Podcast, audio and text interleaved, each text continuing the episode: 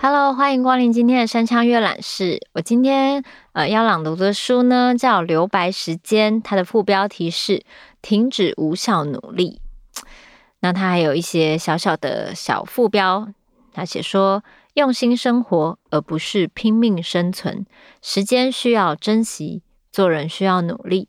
关于人生，你可能有个错误的逻辑，不焦虑，不恐惧，不慌张，与真正的自我重新对焦。”好那我觉得这一本就是关于，我本来以为它是工具书，可是呢，其实这里面讲了非常多人对时间的看法，还有关于时间的运用，还有所谓的留白跟高层次的使用你的时间跟闲暇是什么样的状态。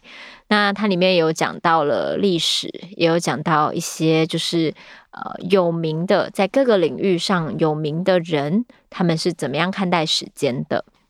那我今天就想要跟大家分享几个片段，这个是翻译的人名，所以大家可能要稍微留心听一下。他这一篇章叫做《卡厄如斯 and 科罗诺斯》，他们是希腊神话人物。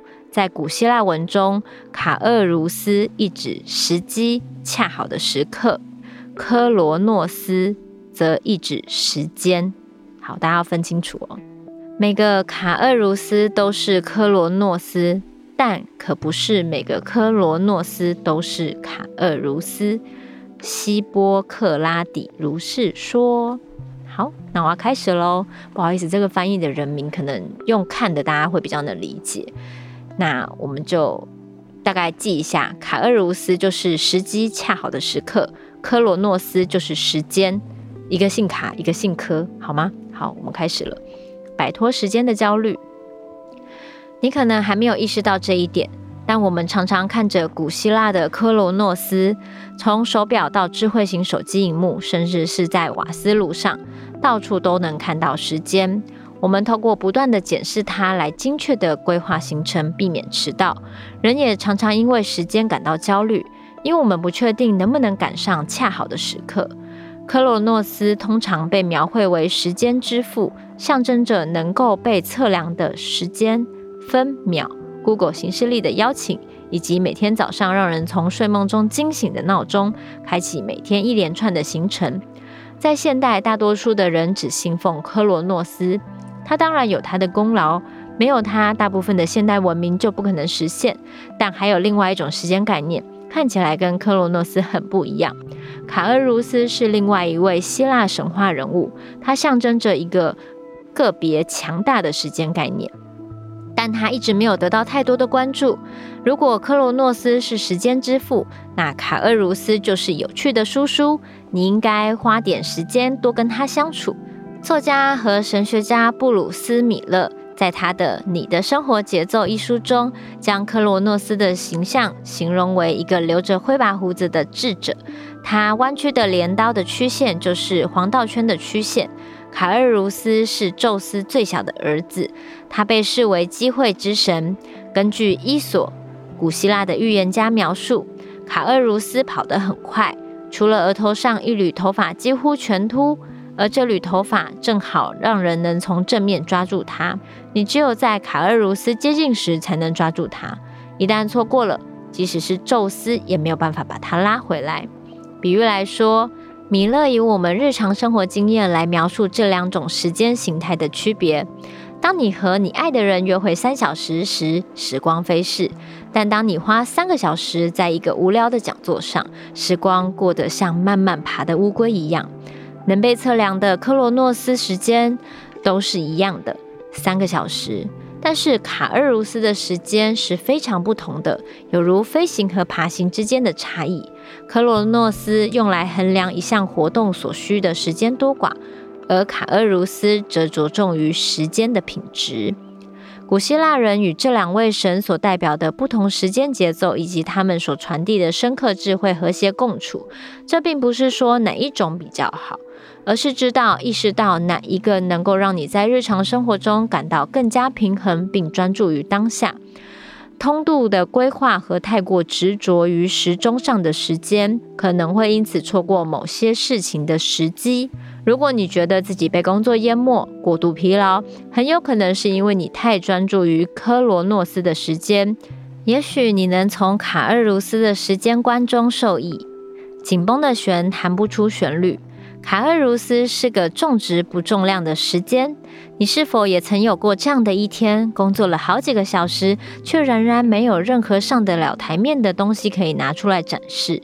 而在其他日子里，你只花了一点点时间工作，就产出一些最自豪的作品。卡厄如斯存在于这种心流的状态中。卡厄如斯时间是在洗澡或散步时突然的灵光一闪。我们没有办法预测卡厄鲁斯什么时候会出现，但是当你对时钟上的时间过于执着，当卡厄鲁斯就在面前的时候，你可能也看不到。只有在留白时间中，我们才能迎接这些平常难得遇见的机会。过度纠结于科罗诺斯的时间是很正常的。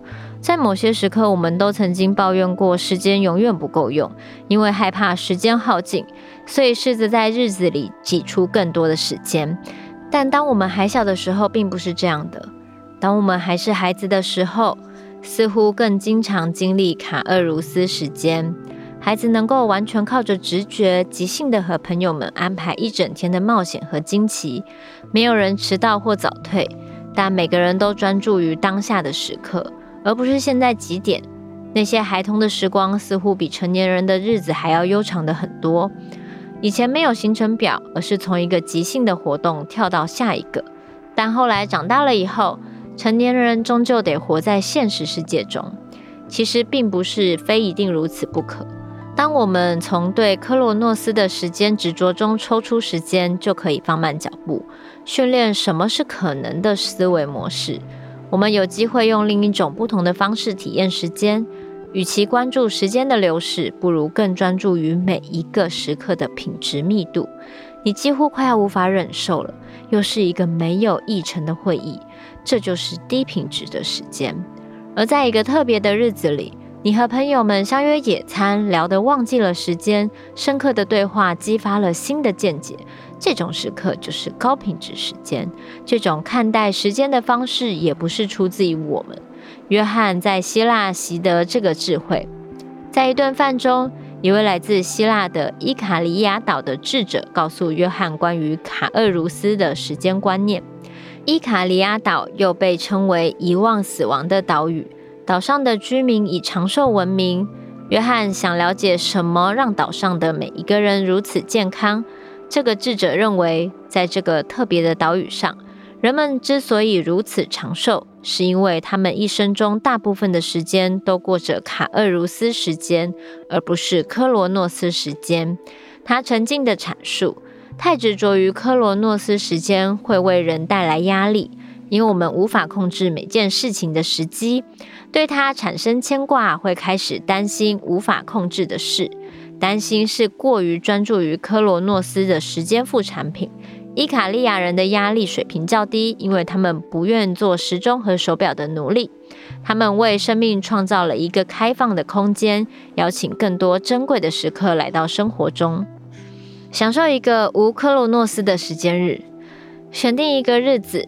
这天，你得刻意不去注意手表或时钟，有意识地掌握好开机和关机，恰如其分的界限。想想看，如果你能够自在地沉郁在全然投入和休息修复之间，这对于维持全年的身体和精神健康有多大的帮助？就像你按照克洛诺斯时间运作一样，也应该要尝试培养卡厄茹斯的时间观。重点不在于维持平衡，而是能够以平稳的节奏徜徉于两者之间。好哦，不知道大家有没有很常享受自己在卡厄鲁斯的时光？就是当你有一种心流的状态，你会觉得哇，时间飞逝。我我跟这个人相处的时候，我们好像呃。会一直源源不绝的有活力、动力，然后我完全不觉得我刚刚可能跟他聊了三个小时、九个小时，因为我一直在这个这个呃高品质的呃相处跟交流中，我觉得很有能量。可是有时候可能一个半个小时的会议，你就觉得哇，今天好漫长哦。我今天到底什么时候会结束呢？我坐在这边好浪费时间，我的时间就被这样一场又一场无聊无意义的会议给消磨掉了。就是当你看待时间的方式不同，或是你度过时间的方式不同，你的心理呃的状态也会不同。所以像这个章节是叫做摆脱时间的焦虑，就是希望大家可以有越来越多的留白时间，而不要。分秒锱铢必较的去焦虑于你的每一个时间，因为我觉得像我们的工作或是我们的表现，好像会变成每一个人生存的意义。可是其实你的工作不，它的确会占你人生中很大的一部分，但它不代表你。基本上你不做你的职业，你拔掉你的头衔，丢掉你的名片，你还是你。所以你并不是由工作组成的东西。那我觉得我们现代人非常喜欢用各种嗯外在的东西，无论是你的头衔，或是你做什么工作，你做什么职业，你的职位是什么，你有做过什么大事情来定义自己，然后觉得无所事事、闲闲没事做的人，好像在浪费时间、浪费生命。嗯、可是其实呃，因为这本书其实有讲到各种时间的观念嘛。其实古希腊人他们并不认为就是工作或是什么，呃，是唯一人生的追求。他们觉得生活才是，呃，有质感的、有品质的生活才是生命中应该要追求的事情。呃，或是如果大家有看契诃夫的剧本，以前的一些呃贵族或是什么，他们可能有承袭这个希腊的那个概念，他们会觉得一直庸庸碌碌于工作的人才是在瞎忙。因为真正重要的事是在生活里，而不是只在工作里面。当然，如果你很喜欢你的工作，你觉得在工作中度过了非常多有成就感的时刻，每一个工作都让你觉得飞快的有开心的感觉，那那这也是一种心流的状态，就是你找到你工作的节奏，跟你在工作中产生的心流大过于一切。那那那就是你的生活方式。可是我觉得这世界上大部分的人，他做的工作并不一定是自己那么喜欢的，所以他常常会觉得自己在工作中就在等什么时候可以打卡下班。然后你可能每天工作完就精疲力尽了，你完全没有办法享受你的生活，跟你没有办法有任何新的想法跟新的刺激。你每天只是一直在同一个地方里，就是等着别人把你的时间拿走。所以，呃，就是看了这本书以后，我就觉得，哇，天哪，对时间有非常多新的想法。然后，我觉得可以跳脱大家对于时间的焦虑感，还有很多人会对于几岁到几岁，哎，你怎么还没有做出一番事业的成绩呀？但那要如何呢？如果你是一个很享受生活、很享受你自己人人生，跟很享受你生命中的空白跟留白时间的人。其实你会知道是是呃怎么样看待时间，取决于你的心。然后这里面的每一个标题都是，呃，我我可能随便挑几个，都非常让我觉得，呃，阅读后非常有能量的。例如说，他说他的第二篇章写说，休息的价值何时被遗遗忘，然后落入忙碌陷阱的假象回圈。然后回归生活的状态，就是这些都是标题，就是这些我随便看几个标题，我都觉得非常适合大家去看。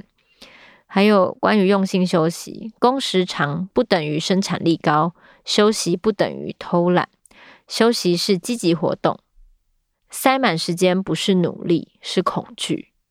嗯，总之这里面有非常多关于时间的一些看法跟想法。然后，因为我近期觉得，像我的工作呢，其实是有时候有一点难掌握自己的时间的。就是当我可能进入一个剧组，或是进入一个拍摄的，无论是不是演戏的拍摄工作，有时候有可能是拍一些录影啊，或是外景节目，各式各样的时候，我其实没有办法掌握自己的时间。那如果我以我自己以前的个性呢？可能到现在都是，我是一个很喜欢安排各式各样事情的人，所以我常常会把自己塞得非常满。那我我家人对我的观察是，我不管有没有做演员这份工作，我从小就很习惯把自己排得很满。我可能要不然就是去上很多呃课程，无论是我这阵子着迷于手作，或是那一阵子着迷于什么新的，就是户外运动，可能去爬山或是干嘛。就是我对于所有的事情，我都很容易一头热的栽下去。那当我这阵子刚好重心栽在我的生活品质里，我那阵子的生活就会过得很精彩、很充实，我自己也很舒服。当我有一阵子突然变成工作狂，突然一头栽进工作里，我那一阵子的生活就会变得非常没有生活品质。我可能就人生就只剩下工作了，然后做久了，因为已经习惯了，所以我不会去思考我为什么会这么拼命的把自己塞得这么满。对，所以呃，这本书其实有帮助我提醒一下，就是 无论我的心流现在正流向哪里，可是适时的休息跟适时的留白才能走得更长久。然后大家也不要有那种好像停下来休息我就追不上任何人，或是我慢下来别人就会取代我这种，因为其实工作并不是唯一的人生价值判断基准。然后你的人生最重要的是什么？也许你得要在留白的时候才有办法去想清楚。其实有一个有品质的闲暇时光、休息时光，真的是有办法让你更有创造力的。所以大家不要再觉得休息是偷懒了，休息也是人生跟生命中很重要的一块。一定要有充足的休息时间，你才能走更长的路。所以停止无效的努力。告诉自己 time off，然后把自己关机一下。然后这本书非常推荐给现代人看，因为你生活才是人生的原点跟重点。所以，请好好的过好你每天的生活，不要变成工作狂。好，这也是提醒我自己。这本书是我最近最近年底或是要跨到明年给自己的期许。这样子也推荐给大家，那我们山羌阅览室就下周见喽。